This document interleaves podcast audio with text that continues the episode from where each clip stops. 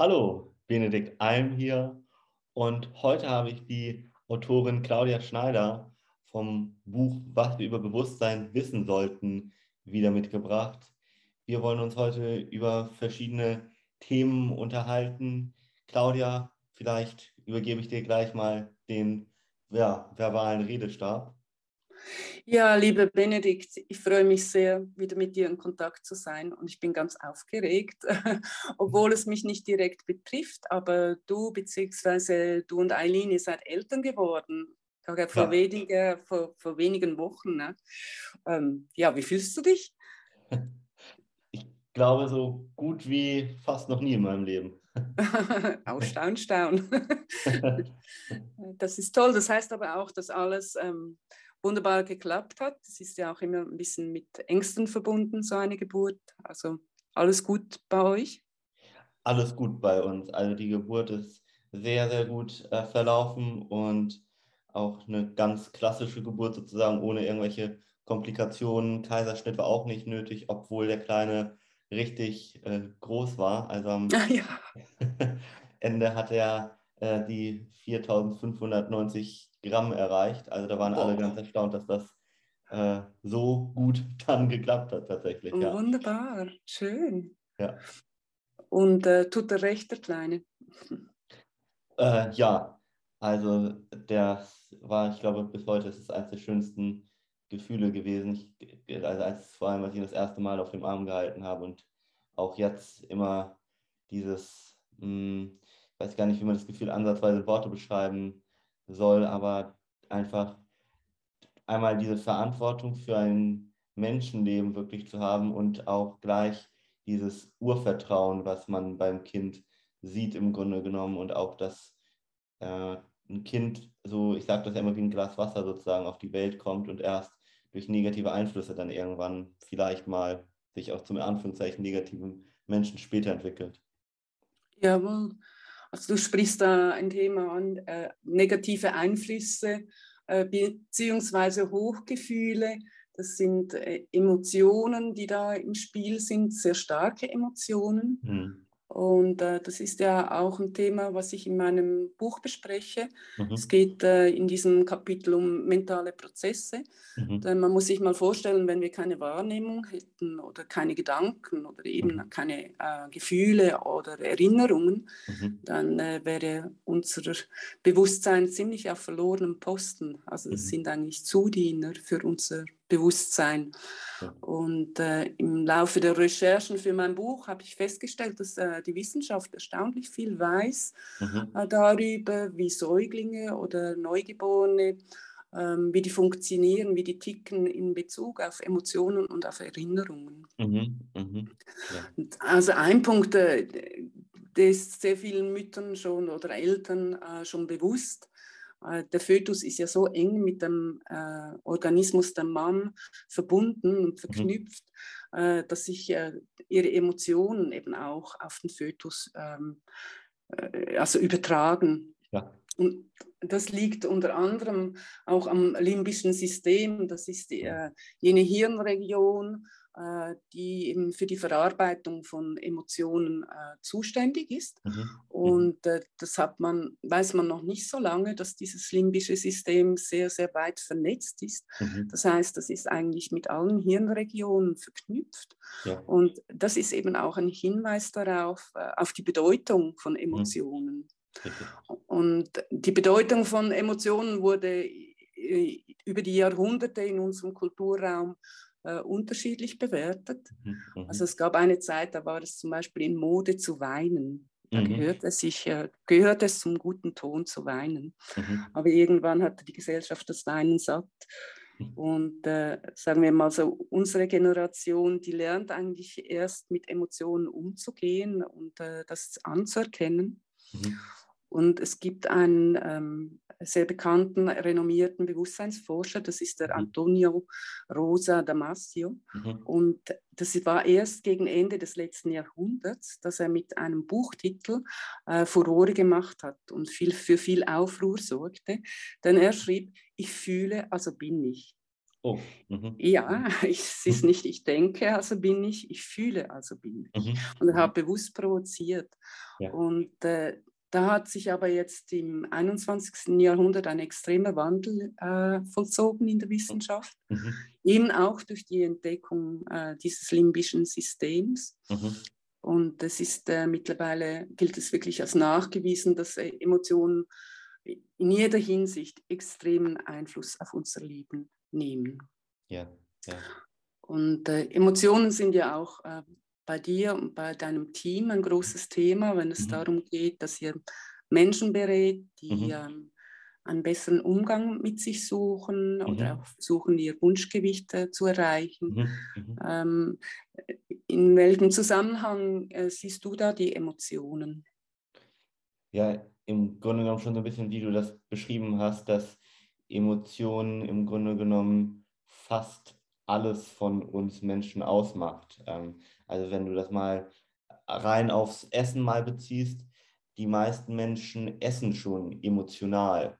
Also gar nicht so intuitiv, wie sie das in Anführungszeichen vielleicht mal als Kinder normalerweise tun. Also jetzt bei unserem kleinen Sohn siehst du das zum Beispiel. Der hat ja jetzt äh, keine Gefühle sozusagen, aus denen heraus er isst.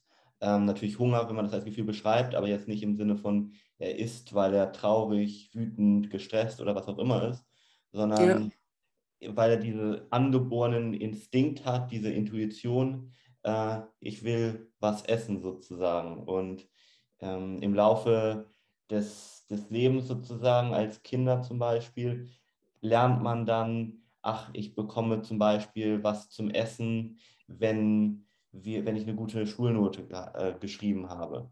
Dann ja, das hast du stimmt mal erzählt von deiner Grandmam. Äh, genau. Das war sicher sehr, sehr lieb von ihr gemeint, aber dass sie dich jeweils äh, belohnt hat, eben mit Schokolade, ja, wenn du in der Schule gut mit, artig mitgemacht hast. Richtig. So was prägt natürlich dann auch. Das, äh, daran erinnert man sich oder man erinnert sich auch nicht daran, ja. aber es prägt eben dann doch das Verhalten. Richtig, genau.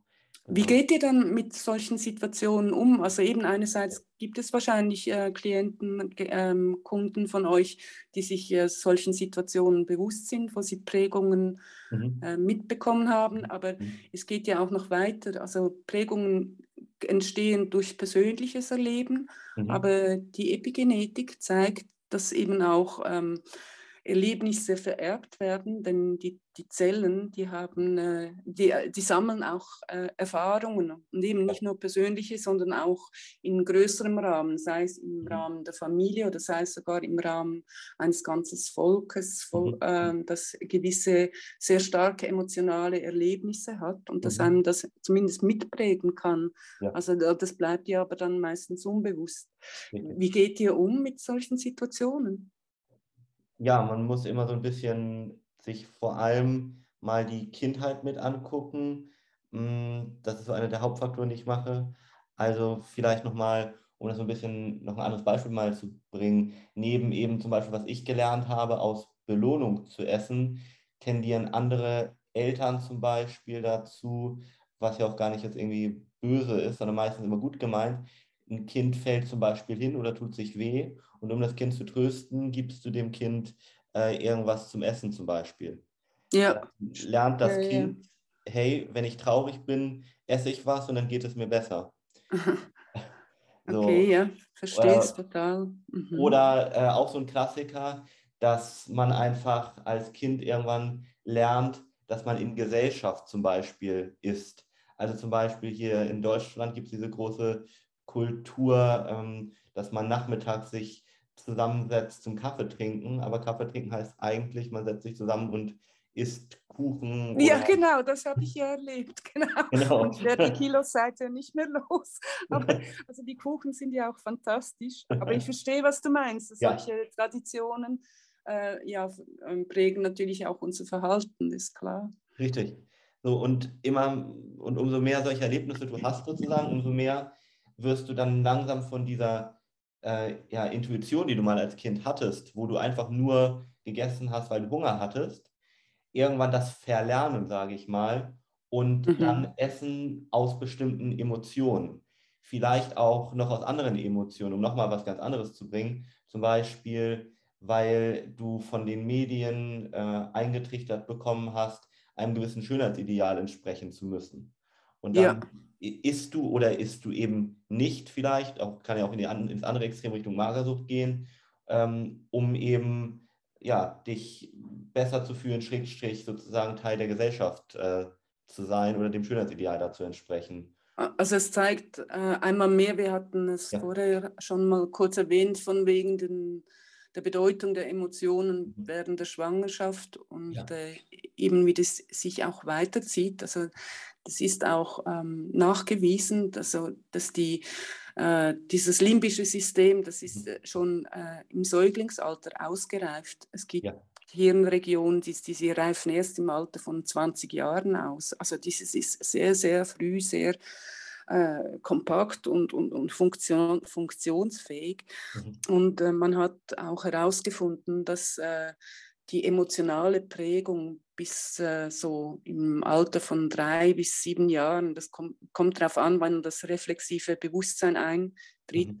also dass das uns fürs Leben prägt. Es gibt ja. dann äh, ab diesem, ab dem Kleinkindalter ist es eigentlich so, dass man schon so tickt, dass man sich dann immer Situationen sucht, äh, die der emotionalen Prägung entsprechen. Mhm. Mhm. Also das ist relativ fatal, sagen wir mal, eben wenn man belohnt wird mit Essen für, äh, als Trost, wie du mhm. das erwähnt hast, dann, dann sucht man sich auch wieder solche Situationen. Ja. Äh, das ist äh, insofern eben fatal, als dass diese, diese emotionalen Erlebnisse noch ähm, weitgehend im Unbewussten, also hängen bleiben. Mhm. Mhm. Weil äh, der Mensch wenn du einen Säugling zum Beispiel oder ein Kleinkind, so zwei Jahre alt oder so, wenn du dem einen Punkt auf, den, auf die Stirn malst und das Kind oder der Säugling sieht sich dann im Spiegel an, dann wird er überhaupt nicht darauf reagieren, weil einerseits kann er noch nicht erfassen, dass er sein Spiegelbild mhm. sieht mhm. oder selbst wenn er das könnte, würde er wahrscheinlich auf dem Spiegel versuchen, diesen Punkt wegzumachen. Mhm. Das heißt, bis, es ist kulturabhängig, aber so bis im Alter zwischen vier und sieben Jahren bist du noch so Teil vom ganzen Kuchen, mhm. dass du dich gar nicht selbst als Einheit äh, wahrnimmst. Mhm. Mhm. Und wenn, solange das nicht geschieht, kannst du auch nicht über dich reflektieren. Ja. Also dann kannst du dich auch nicht fragen, äh, finde ich das jetzt angemessen, wie dir diese Reaktion meiner Eltern ist, oder, oder finde ich das daneben, mhm. sondern bist wirklich total ausgeliefert. Ja. Und ich finde, also ich habe ja selber auch eine Tochter und ich finde, das sind schon Dinge, die wir uns wirklich bewusst sein sollten. Klar, ähm, die, das kommt, das, das, die große Verantwortungsscheibe und was wir alles richtig machen müssen, äh, damit es dann richtig kommt mit unserem Kind. Man kann es auch übertreiben mit Tipps. Mhm. Aber ähm, ich denke, das ist gut, wenn man das immer mal wieder sich bewusst macht. Mhm. Ja, ja, auf jeden Fall. Ähm. Also es ist ja äh, eben so, dass ähm, unbewusst zumindest äh, funktioniert das Erinnerungsvermögen schon sehr früh sehr gut. Mhm. Und äh, du hast mir gerade vorhin hast mir eine kleine äh, Geschichte erzählt äh, mhm. über deinen Sohn. Mhm. Gib das mal zum Besten, weil ich finde, das zeigt das wunderbar. Ja. Von wegen der Musik. Sehr gerne. Ja, also, ähm, wir haben bei unserem Kleinen schon, als er noch äh, im Bauch seiner Mutter sozusagen war immer wieder eine kleine Spieluhr äh, angemacht mit einer bestimmten Melodie, die sie gespielt hat, hm, weil wir uns auch schon vorher damit viel beschäftigt haben, dass Kinder das wahrscheinlich später auch erinnern. Und das war tatsächlich so. Also es ist jetzt so, dass er jetzt auf der Welt ist sozusagen. Und wenn wir, wenn er jetzt anfängt, ein bisschen ja, zu quengeln, sage ich mal, und wir diese Spieluhr anmachen, dann wird er tatsächlich ruhig. Und, Sehr cool. Ja, und die Pointe daran ist, wir haben eben noch zwei, drei andere Spieluhren, die wir jetzt auch geschenkt bekommen haben, zum Beispiel mit anderen Melodien. Da wird ja. durch. Oh, okay. Also, ja. als würde er das die wirklich. Das kennt er noch nicht, das ist neu. Ja, ja, ja, es macht absolut Sinn. Ja. Weil das, für so einen Säugling ist ja alles schon total neu und mhm. äh, da hilft es sicher, etwas Vertrautes wiederzuerkennen. Das ist ja wahrscheinlich auch so wie mit dem Schaukeln Ja. Oder eben mit dem Autofahren, dass der, der, dieses Geräusch vom, vom Auto, das hat wahrscheinlich äh, eine gewisse Ähnlichkeit mit Geräuschen, die sie im, im Mutterbauch äh, mhm. hören. Mhm. Ähm, dass das dann wirklich beruhigend auf sie wirken kann. Mhm. mhm. Aber das zeigt auch so ein bisschen, finde ich, auf der anderen Seite so ein bisschen, ähm, was für eine Verantwortung man auch hat, schon während der Schwangerschaft. Und das hattest du ja eben auch schon so angedeutet. Also, wenn jetzt Kinder zum Beispiel schon während der Zeit äh, im Bauch der Mutter mitbekommen, dass die Eltern sich viel streiten oder vielleicht sogar Gewalt oder sowas erfahren, ist nachweisbar, dass sich beim Gehirn zum ähm, Beispiel beim Säugling die Amygdala, also das Zentrum, wo Ängste entstehen, äh, stärker ausbildet. Also auf gut Deutsch, das Kind bekommt das nicht nur mit, sondern wird selbst dadurch am Ende zu einer ängstlicheren Person. Das Gehirn verändert sich richtig, also im Negativen in diesem Beispiel. Das ist ja das Krasse, äh, dass das Gehirn eben äh, sehr flexibel ist. Also mhm. ja. besonders flexibel natürlich im, Kindesalter. Ja. Ähm, das beginnt sich ja alles erst wirklich richtig zu organisieren, allmählich. Ja. Und äh, dass diese Prägungen schon sehr mitentscheidend sind, was für ein Leben wir später führen werden. Richtig. Ja. Ich finde es auch noch, äh, ich bin auf eine Studie äh, gestoßen, übrigens äh, an der Universität in Lausanne, das ist auch in meinem Buch beschrieben. Da geht es darum, äh, das, eigentlich weiß man es, aber es ist jetzt auch nachgewiesen, ein mhm. zweijähriges Kind, das sich äh, seine Finger am Herd äh, verbrennt, der mhm. Klassiker, mhm. ja. kann sich dann später gut an die Tatsache erinnern, dass das gefährlich ist. Also eben die Prägung, Angst, ja. Herdplatte ist gefährlich, mhm. äh, die sitzt. Hm? Mhm. Es kann sich aber nicht an die eigentlichen Umstände erinnern. Und spannend daran ist dann eben auch, ähm, dass man sagt, ja, entscheidend, wie das, äh, abgesehen davon, Achtung ist gefährlich, abgespeichert wird, das hängt dann wieder von den Emotionen ab, mhm. nämlich darum, wie die Eltern darauf reagieren. Mhm. Also äh, macht die Mama ein Riesengeschrei und ruft den Notarzt an und es Drama über Drama oder mhm. ähm, äh, ja, wird es beschimpft, du mhm. dummes Kind, oder mhm. äh, hat man einfach eine gewisse empathische Zuwendung, ohne zu übertreiben. Ja. Das sind alles äh, Faktoren, äh, die bestimmen, wie wir mal ticken werden. Ja. Mhm. mhm. Also, das ist unheimlich interessant, was du da beschreibst. Ähm, vor allem, wenn man jetzt als Erwachsener später irgendwie Probleme, sage ich mal, hat, muss jetzt ja nicht nur auf das äh, Thema, worüber wir vorhin gesprochen haben, eher so, ich sag mal, emotionales Essen, ähm, sondern auch allgemein vielleicht Ängste oder. Oh, ich habe ein Beispiel. Ja. Ich will was erzählen. Ja. Nein, so von wegen Kindheit. Da gab es wirklich etwas, weil ähm, ich wuchs äh, so in einer ländlichen Gegend auf, also mhm. zumindest in, in die Nachbarschaft, die, mhm. die umgebende Nachbarschaft und äh, habe die Natur auch sehr geliebt und habe sehr viel Zeit auf Wiesen verbracht und mit Vorliebe dort auch Blumensträuße gesammelt. Mhm. Und dann stapfte ich dann stolz nach Hause und habe die Mama hingestreckt, mein liebes Mama, ich bringe dir ein Geschenk. Mhm. Jetzt, äh, warum auch immer, meine Mama war nicht begeistert. Also sie hatte einen schönen, wunderschönen Garten, den sie gepflegt ja. hat mit richtigen Blumen, also so mhm. Rosen und allem mhm. drum und dran. Mhm. Und äh, sie fand einfach diese Wiesenbesen, hat sie sie, sie genannt, äh, dass die nur äh, Schmutz bringen und sonst gar nichts. Oh. Ja, genau.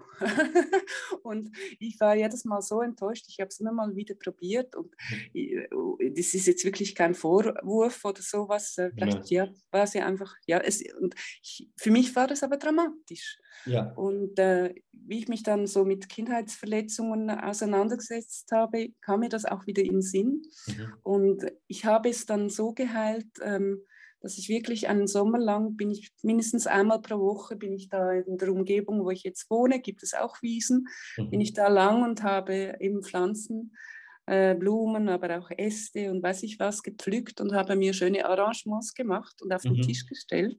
Ja. Und ich kann heute beweisen, sie geben nicht mehr Schmutz als andere Blumen auch. aber ähm, mein, ja, mein Frust ist geheilt. Ja.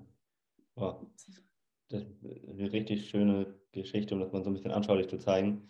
Es ist auch stark, dass du das geschafft hast, selber aufzulösen. Ich glaube, vielen ist, wie du es auch vorhin schon beschrieben hast, so auch mit dem Beispiel mit der Herdplatte, gar nicht bewusst diese einzelnen Ereignisse. Und wenn du keine Erinnerung daran hast, dann kannst du die gar nicht selber auflösen, sage ich mal. Das ist so, das ist wirklich eine ganz große Schwierigkeit, ja. Und, äh, aber ich denke, man kann eben schon auch eigenverantwortlich handeln, weil es gibt, ich sage jetzt mal, da war ich vielleicht irgendwas zwischen vier und sieben Jahre alt, da mhm. diese, oder das Alter, worauf diese Episode zurückgeht. Ja. Und, äh, und das war für mich ja emotional prägend, also kann ich mich eben auch erinnern. Mhm, mhm. Und ich finde, das hat eben auch wieder damit zu tun, dass man sich wirklich auch Zeit lässt und sich auf sich selber einlässt. Mhm. Also das geht natürlich nicht im Stressalltag, sondern mhm. wenn man sich wirklich eine Auszeit nimmt, zum Beispiel bei einem Spaziergang und sich einfach gefühlsmäßig mal in die Kindheit versetzt. Und mhm. da wird das automatisch das eine oder andere kommen. Ja. Es ist übrigens auch höchst interessant von wegen Erinnerungen und Kinder. Ich habe kürzlich, ich habe drei Brüder, den einen habe ich kürzlich wieder getroffen. Mhm. Wir haben uns über Kindheitserinnerungen ausgetauscht und ähm, da ist mir auch wieder aufgefallen oder eingefallen, wie manipulierbar solche Erinnerungen sind. Mhm. Und zwar ist es eine amerikanische Forscherin, sorry, ich mhm. habe ihren Namen gerade nicht ähm, präsent, aber es ist wirklich weltbekannt. Ähm, sie hat in einer Studie zum Beispiel ihren Studenten erzählt, sie sollen sich mal daran erinnern, wie sie im Alter von vier Jahren in einem Einkaufszentrum verloren gingen. Mhm. Sie hat mhm. das irgendwie, ich sage jetzt mal 20 Studenten erzählt, oder? Mhm. Und ein wirklich erschreckender Großteil von denen hat dann äh, ausführlich beschrieben, wie das vonstatten ging. Oh. Tatsache ist aber, das hat nie stattgefunden. Sie hat das frei erfunden. Oh. Aber es zeigt auch mal wieder von den Suggestionen her, wie äh, empfänglich gewisse Leute sind. Also ich ja. gebe ein paar Stichworte und dann äh, entsteht daraus eine, eine, Erinnerung, die überhaupt auf keinen Fakten basiert. Ja, ja. Und von daher bin ich jetzt persönlich auch jemand, der eher, wie soll ich sagen, skeptisch bin, wenn man mit Worten ähm, Erinnerungen anregt. Also sagen wir ja. es ist ja zum Teil in Therapien so, erinnere ich mal, wie das war, als dann und so. Ja. Und ja. das ist äh, sehr gefährlich. Das ist sehr also, gefährlich und äh, womit du auch völlig recht hast, beziehungsweise was ja auch so, so neurologisch in den letzten Jahren immer mehr herausgefunden wurde, der Großteil unserer jetzt frühesten Kindheitserinnerungen, der wird in einem Gehirnareal gespeichert, ganz vereinfacht gesagt, der gar nicht über Worte in Anführungszeichen kommuniziert. Ja, macht Sinn, ja. So, und da kommst du also auch logischerweise mit Worten gar nicht hin. Äh, umgekehrt, du kannst aber erstmal für den Zuhörer das auch auflösen, weil unser Gehirn ist in der Lage, sich ja in fast allen Fällen umzuprogrammieren. Das nennt sich Neuroplastizität, hatten wir auch schon mal drüber mhm. gesprochen. Ähm, muss man eben bloß dann mit bisschen anderen Methoden vorgehen. Äh, aber würde ich sowieso, glaube ich, jedem empfehlen, weil man da auch, sage ich mal, wenn man sich selber mit, gerade wenn ein bisschen schlimmere Sachen passiert äh, sind, das meistens, wenn man das in Eigenregie probiert, eher schlimmer macht. Ähm, und da sollte man sich wirklich vielleicht jemanden suchen, der einem hilft, erstmal zu gucken, wie komme ich überhaupt an die Erinnerungen ran, beziehungsweise äh, wie löse ich die noch besser auf. In, in ganz vielen Fällen muss ich auch sagen, es ist gar nicht so notwendig, wie das so ein, wie man das früher häufig glaubte bei so einem Tiefenpsychologen oder so, dass man sehr viel analysieren muss und herausfinden muss, was mhm. war, weil ganz logisch eigentlich, umso mehr man sich mit einem Thema beschäftigt, umso äh, mehr wird das auch auf den Nervenbahnen wieder gespeichert. Das heißt, eigentlich wird die Nervenbahn dann nicht im Positiven umprogrammiert und ich sag mal, das Traumata gelöscht, sondern die Nervenbahn wird immer verdickt, verdickt und das Trauma wird größer sogar. Ja, das ist, das ist ein, ein wesentlicher Punkt, den du da ansprichst. Also von daher bin ich auch ähm, ein Freund vor allem von, ähm, von äh, Techniken, die eben weniger über die Sprache gehen. Mhm ich sage jetzt ein Beispiel, äh, Kinesiologie, da reagiert einfach der Körper, da ist die mhm. Manipulationsfähigkeit äh, schon massiv geringer. Ja. Ähm, das finde ich noch wichtig. Jetzt habe ich eben den Faden verloren, entschuldige. Cut. ähm, du hast gerade mit der Kinesiologie gesagt. ja, genau. Aber was hast du vorher gesagt? Was war das der Punkt? Hatte, ähm, dass es schwierig ist, in Eigenregie herauszufinden, was. Ah ja, ich, genau. Genau.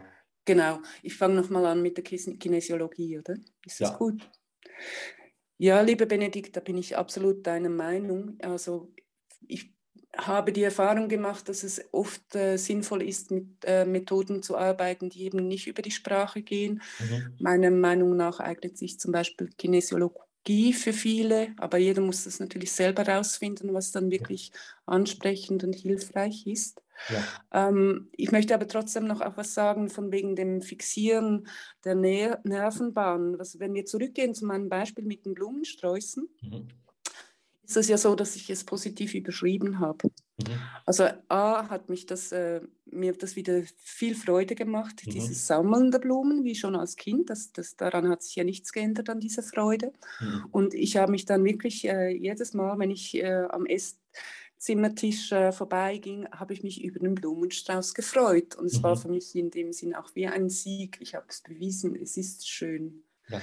Und äh, das ist ja auch etwas, was man zum Beispiel eine Technik, die man äh, in vielen Belangen äh, heute schon als Standard gilt, äh, zum Beispiel auch bei, bezüglich Tra ähm, Albträumen. Mhm. Das ist so, wenn du einen Albtraum hast, vor allem beispielsweise bei Kindern wird so gearbeitet, ähm, dann hat es einen gewissen Ablauf und irgendwo in diesem Ablauf kann man ein neues Glied einfügen. Mhm. Ich sage jetzt mal, es gibt eine bedrohliche Situation dann kreiert man einen, ich weiß nicht, Superhelden, wie auch immer, was einem entspricht, oder ein großer Elefant oder so, und setzt ihn da rein. Und mhm. dann kann der Angreifer nicht mehr weiter, ja. weil man hat ein Schutzschild erstellt. Mhm. Mhm.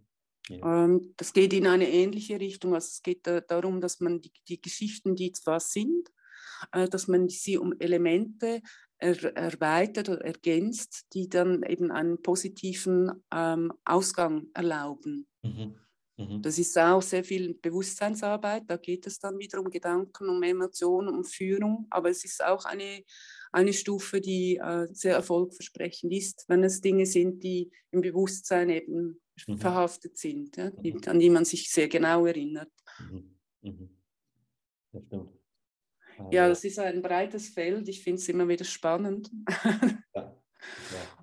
Und ähm, ja, ich vor allem, also ich bin ja mittlerweile in der glücklichen Lage, dass äh, mein Kind erwachsen ist. Manchmal denke ich mit Wehmut zurück, aber auch mit Dankbarkeit, dass alles, ja, ja soweit man das ähm, sagen kann, gut über die Bühne ging.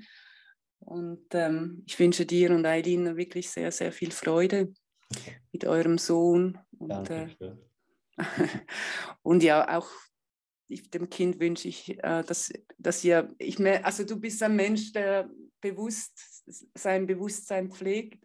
Mhm. Und ich denke, das ist ein Vorteil für dein Kind, ehrlich gesagt. Danke. Also ja, nee, vielleicht noch ein, kurzer, ein kurzes Wort, was ich eben noch mal kurz sagen wollte. Es ist so, wir tendieren dazu oder viele therapeutische Ansätze dazu, eben über Probleme zu sprechen, mit dem Ziel, sie aufzulösen. Und da wollte ich nur kurz sagen, das ist eigentlich komplett auch gegen unser, Natu unser, gegen, äh, gegen unser Naturell, weil du kannst ja nochmal das Beispiel, was du vorhin zum Beispiel gebracht hast, mit der Herdplatte dir angucken. Das Kind überlegt sich nicht vorher, ach, das war ja alles sicher, die Herdplatte, das analysiere ich alles, das war alles gut und jetzt plötzlich äh, überlege ich, wie ich dann mir sozusagen diese Gefahr bewusst mache, indem ich rauffasse und mir das Trauma setze. Also ich muss dieses ganze Vorgespräch sozusagen gar nicht führen, diese Voranalyse. Ähm, genauso wie wenn mh, hm, jemand nachts zum Beispiel überfallen wird. Da muss er nicht vorher lange analysiert haben, dass er 30 Jahre von mir aus sicher rausgegangen ist und ihm nichts passiert ist, sondern es reicht aus, dass einmal dieses traumatische Erlebnis, sage ich mal, passiert ist, um die Nervenbahn zu überschreiben. Ja. Ähm, warum machen wir das jetzt bei einer Therapie anders? Warum führen wir da diese Vorgespräche, obwohl das überhaupt nicht in der Natur liegt?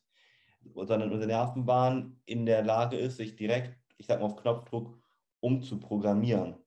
man muss sich auch immer vor Augen führen, dass das meistens mit sehr viel Leid und Trauer auch verbunden ist. Äh, und man kann sich das einfach viel leichter machen, indem man das direkt sozusagen umprogrammiert, beziehungsweise den, den belastenden Gedanken, sage ich mal, von der Emotion löst. Also ein Gedanke hat ja nur Macht, weil ich ihn mit irgendeinem Gefühl von Trauer, Wut, was auch immer verbinde. Und wenn ich diese Verknüpfung wegnehme mit bestimmten Techniken, sage ich mal, dann belastet er mich direkt schon nicht mehr. Und da brauche ich mhm. keine Stunden Analysegespräche, wo es mir am Ende wahrscheinlich schlechter geht als besser, sondern das kann ich direkt von vornherein machen. Ich muss mir einmal kurz angucken, was habe ich jetzt für ein aktives Problem, beziehungsweise umgekehrt, was möchte ich als Wunschzustand haben und das reicht schon aus. Dann kann man ja. Techniken, so wie wir das hier bei uns machen, das einfach umprogrammieren.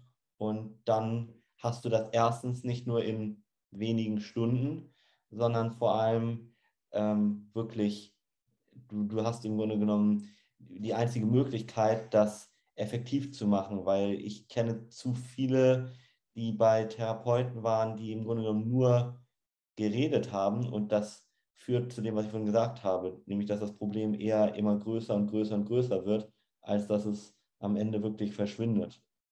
Ja. Das leuchtet mir absolut ein. Ja. Ähm, was aus meiner Sicht, äh, die regelmäßig meditiert, äh, einfach auch ein wesentlicher Punkt ist, äh, dass man sich halt, sagen wir mal, Meditation ist eine von, von verschiedenen Methoden, mhm. sich anzugewöhnen, sich eben nicht mehr so stark zu identifizieren. Mhm. Also ich behaupte mal im Normalfall, wenn jemand äh, liebt oder hasst, dann glaubt er, dass er sei die Person, die das tut. Ja. Ähm, aber das ist und macht sich auch zum Opfer. Ähm, also das ist ein, dann so eigentlich, dass die Emotion stärker ist als der Rest der Persönlichkeit. Ja. Und das ist so, wie wenn man das falsche Pferd reitet. Mhm. Also ich bin dann nicht mehr das Pferd reitet und galoppiert und bricht mhm. aus, aber mhm. ich als Reiter habe hab die Kontrolle nicht. Ja. Und ähm, eben wenn man wenn es darum geht, eben auch künftig solch, äh, solch starke emotionale äh, Prägungen zu vermeiden, ist es einfach gut, wenn man sich auch immer wieder aus der, aus der Emotion rausnimmt, wenn man mhm. das als Alltag eben auch übt. Ja. Also klar kann man auch mal enorm Freude haben oder man kann mhm. auch enorm wütig sein, das darf alles sein, man soll Emotionen nicht unterdrücken. Mhm. Aber ähm, wenn das äh, dieselbe Emotion immer und immer wieder kommt, dann sollte mhm. man wirklich schauen, wie gehe ich damit um und eben nicht im Sinn von Analyse, sondern einfach auch die Emotionen in Schranken zu setzen. Ja. Also ich sage manchmal meine Gedanken oder meinen emotionalen Gedanken, Claudia, ich habe es mit dir jetzt schon dreimal äh, diskutiert. Wir haben es ausführlich besprochen, wie ich mich fühle da, da, da, da. Ich muss jetzt nicht meinen zehn Freunden noch erleben, erzählen, was ich da emotional Schlimmes erlebt habe. Das ist völlig mhm. überflüssig. Das Thema hat sich erledigt. Klappe zu. Mhm. Oder? Also der Umgang, ich, ich habe kürzlich bin ich äh, auf einen Artikel gestoßen, das hat mich enorm gefreut, äh, an einer Schule bei uns in der Schweiz in Adligenswil haben die ein Programm schon seit zehn Jahren und das läuft über die ganze Primarstufe, also beginnt im Kindergarten und ja. äh, hört dann im Alter von etwa zwölf Jahren auf ähm, wo eben der Umgang mit eigenen Emotionen und mit Emotionen von anderen äh, stufengerecht thematisiert wird. Mhm. Und äh, ich finde, das ist ein, ein großes Geschenk, äh, wenn wir eben heute auch schon von Kind an lernen dürfen, ähm, aufgrund der vorhandenen Facts, die man weiß mittlerweile recht viel über Emotionen, äh, einfach auch einen konstruktiven Umgang damit lernen zu können. Ja. Und äh, als kleines Beispiel äh, ist es so, es gibt äh, den Zustand Rot, also ich bin die Wut selbst. Dann mhm. gibt es äh, den Zustand Orange, ich fange mich mit meinem Gegner an, irgendwie ähm, zu finden, äh, streite vielleicht noch oder diskutiere es aus oder sowas. Und dann gibt es die Matte Grün. Äh, da kann man dann wirklich zu zweit hingehen, weil man ein Punkt ist, wo man sich verwöhnen, äh, äh versöhnen kann, will ich sagen. Ja. Und äh, ja, das finde ich ein Riesengeschenk. Ich hoffe, das machen auch weitere Schulen. Mhm. Mhm. Das ist ein ja. Programm von der, von der Universität äh, Zürich entwickelt. Wow. Sehr spannend. Ja. Ja, also was ich immer unseren Kunden auch immer erzähle, also was du auch als erstes gesagt hast, es macht erstmal überhaupt keinen Sinn, gegen Gefühle anzukämpfen, weil dadurch machst du sie nur noch stärker. Also Druck macht genau das Gegenteil. Aber dass man sich mal so die Frage stellt, hast du deine Gefühle oder bist du deine Gefühle? Mhm. Und mhm. dass man sich auch nochmal vor Augen führt in solchen Momenten, das ist ein Mentaltraining, mm, ist es tatsächlich so, dass jeder Mensch auf der Welt für, die, für diese Situation jetzt gerade das Gleiche empfinden würde. Also das kannst du mal ganz plastisch bringen zum Beispiel, mm, dass du dir vorstellst, das ist so das, was ich auch ja, unseren Kunden immer am Anfang erzähle, dass viele sind zum Beispiel Fußballfans, Bayern und HSV-Fan haben wir zum Beispiel, äh, das so Erzrivalen hier in Deutschland sozusagen und dann kannst du dir mal vor Augen führen, Bayern spielt gegen den HSV und dann mhm. bei den Zuschauern HSV-Fan, Bayern-Fan und einen den Fußball nicht interessiert. Okay. Und jetzt stell dir mal vor, Bayern schießt ein Tor gegen den HSV. Mhm. Wie fühlt sich der Bayern-Fan? Was würdest du sagen? Nicht so gut, oder? Wie fühlt sich der HSV-Fan? Sag es nochmal bitte. Wie fühlt sich der HSV-Fan? Ah ja, der euphorisch. Und wie wird sich der fühlen, der kein Interesse an Fußball hat? Also, mir wäre das völlig egal. Siehst du? So, und das ist so das, was ich immer so Kunden erzähle. Im Außen ist das Gleiche passiert. Mhm. Jeder fühlt das unterschiedlich. Und mhm. in dem Moment, wo du dir das immer wieder mal bewusst machst, in den konkreten Situationen, die dich belasten, wütend machen, traurig machen, umso mehr bekommst du wieder die Macht über deine Gefühle und nicht die Gefühle haben die Macht über dich. Ja, da ist es effektiv ein bisschen Empathie auch hilfreich. Oder ja. also auch wenn ich in einer genau. persönlichen Konfliktsituation bin, äh, bevor ich dann wieder in Gedanken äh, schimpfe über diese, äh, dieses Gegenüber, dass ich mich einfach mal zum Spaß äh, mal versuche, in die Person reinzuversetzen. Also was treibt die an? Warum mhm. agiert sie so? Was hat sie für eine Absicht? Ja. Und, äh, und dann kann man zum Beispiel, zum Beispiel manchmal zum Schluss kommen, ah, stimmt, diese Person hat ja soeben gerade dies und dies erlebt, die ist jetzt total empfindlich auf das und die springt jetzt völlig ab. Äh, mhm. Dann kann ich schon ein bisschen Rücksicht nehmen. Als mhm. kleines Beispiel. Ja. ja. Also das ist genau das, was ich meinte. Und das ist einfach auch, finde ich, eins der schönsten Gefühle, die du haben kannst, wenn du das mal so dir antrainiert hast, dass du einfach deine Gefühle auch dann kontrollieren kannst, weil dir das einfach eine Freiheit schenkt, die unvergleichbar ist, weil die meisten Absolut. Menschen sind Opfer, so wie du das vorhin formuliert hast, ihrer Gefühle und ja. lassen sich so von ihren Gefühlen äh, hin und her schubsen, mehr oder weniger. Und das ist einfach wirklich schade, muss man sagen. Und ja, ich finde, es, äh, es führt sogar dazu, dass man dann die emotionalen Momente sogar noch besser genießen kann. Mhm. Also ich kann, äh, sage jetzt mal, an einen Anlass gehen, wie im Fußball von mir aus, und sagen, egal wie der Abend verläuft, ich habe ein tolles Erlebnis, ich bin zu Tier mit meinen Fans. Ähm, mhm. Es ist einfach äh, grandios, dass es überhaupt stattfindet und egal wie das rauskommt, ich bin glücklich. Ja. Mhm. Und dieses Glück dann wirklich auch in vollen Zügen leben und genießen. Mhm. Und, äh, und also von daher, ich bin die Letzte, die sagt, man soll äh, Gefühle verdrängen, aber es macht einen riesen Unterschied, wenn ich quasi die Wahl habe, um zu sagen, okay, oder auch äh, jetzt bin ich mal sauer, also ich kann auch mal in den Wald gehen und einfach mal rumschreien, weil die, dieses Arsch hat mich wieder sowas von genervt und mhm. jetzt muss ich mal meinen Frust loswerden. Ja. Ähm, ich kann das aber in dem Sinn kontrolliert machen, eben, dass ich mal mich entscheide, das im Wald zu tun und mal loszuschreien, statt dem Gegenüber ins Gesicht zu schreien, unkontrolliert. Mhm. Ja. Das Richtig. sind so die Spielmöglichkeiten, was du mit, mit der Freiheit erwähnt hast. Das sind die Spielmöglichkeiten, wo man ja viel, viel größere Auswahl hat. Ja, richtig, richtig. Und was auch immer ganz toll ist, gerade wenn du auf die Wut gerade beschrieben hast, sich mal ein bisschen biochemisch, in Anführungszeichen, oder neurologisch anzugucken, wie entstehen eigentlich Emotionen. Ähm, muss man jetzt nicht zu doll in, oder zu tief in die Materie reingehen, aber zum Beispiel bei Wut erkläre ich immer unseren Kunden, ihr müsst verstehen, dass Wut im Gehirn hm, gewisse äh, ja, Stoffe sozusagen ausschüttet, beziehungsweise gewisse Hirnareale aktiviert, die so für ungefähr zwei Minuten aktiviert sind. Punkt. Also Absolut. ja, das ist ein springender Punkt. Also ich empfehle immer, ja. wenn du merkst, wie es anfängt zu kochen, geh mal kurz aufs Klo. Ja, Genau. Weil dann hat sich, bis du die Hände gewaschen hast, hat sich das Problem erledigt. Und dann kannst du den Faden wieder aufnehmen und vor allem hat dann dein Großhirn auch wieder die Gelegenheit, sich ins Spiel zu bringen, weil das ist ein bisschen langsamer. Es geht ja, ja auch da immer um, wie kann ich mein Leben retten? Also ist etwas gefährlich oder bedroht mich jemand, muss ich ja sehr schnell reagieren können, reflexartig, oder? Da, mhm. da, da ist das äh, Stirnhirn nicht gefragt, das muss jetzt nichts analysieren, sondern es ist einfach Flucht oder Wut oder was auch immer.